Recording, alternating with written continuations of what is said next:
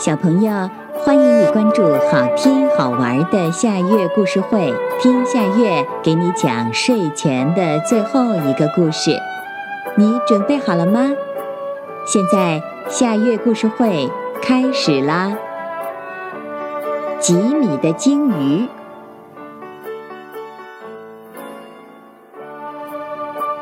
叔叔旅游回来，送给吉米一个小礼物。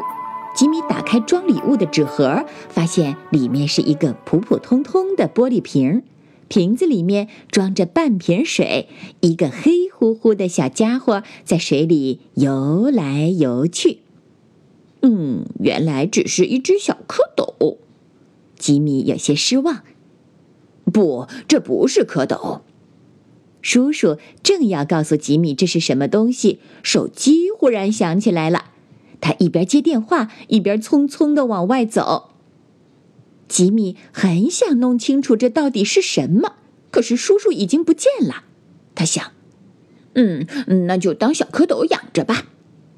吉米把小蝌蚪从玻璃瓶里倒出来，放到家里的金鱼缸里养着。第二天早上，吉米惊奇的发现，才一个晚上，小蝌蚪就长得像一个去了壳的黑皮蛋那么大了。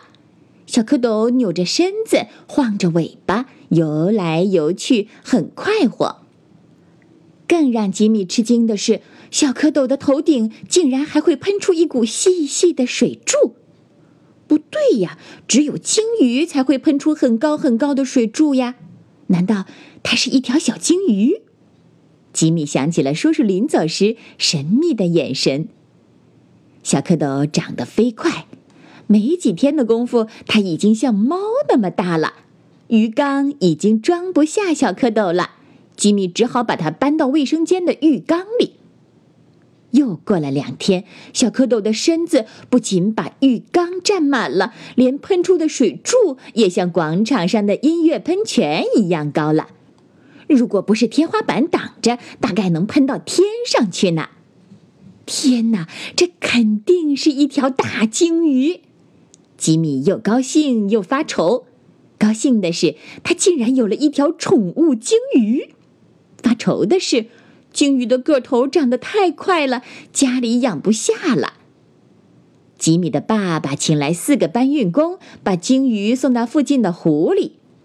鲸鱼越长越大，胃口也越来越大。吉米每天不停的给它喂食，它还是吃不饱。吉米的伙伴们听说了，都把自己喝的牛奶送过来，一瓶、十瓶、一百瓶。鲸鱼吃饱喝足了，就喷起水柱来，水柱越喷越大，把吉米和小伙伴的衣服也淋湿了，像过泼水节一样的开心。鲸鱼不停的长，最后它的身子有一架飞机那么大了。就连那个湖也容不下它了。这时，叔叔突然出现了，他从口袋里拿出一个遥控器，对吉米说：“上次没来得及告诉你，这是高科技的鲸鱼版电子宠物，完全可以以假乱真。瞧，你不是也上当了？如果你真的不想养鲸鱼了，只要按一下红色的开关就行了。”吉米听了，瞪大了眼睛。叔叔说。你真不想养鲸鱼了吗？那我现在就帮你按停止键。吉米忽然大叫起来：“等等，让我再好好看一眼我的鲸鱼！”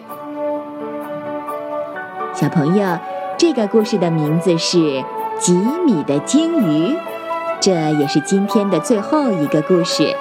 现在到了该睡觉的时间，好好的睡一大觉，做个美梦。我们明天再见啦！晚安。